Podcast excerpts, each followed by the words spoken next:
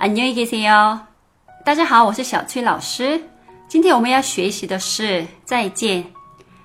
在韩国，再见有两种表达方式。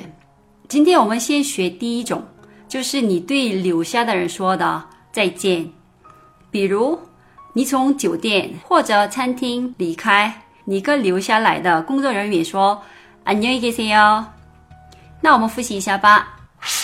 안녕히 给 say you，안녕히계세 요。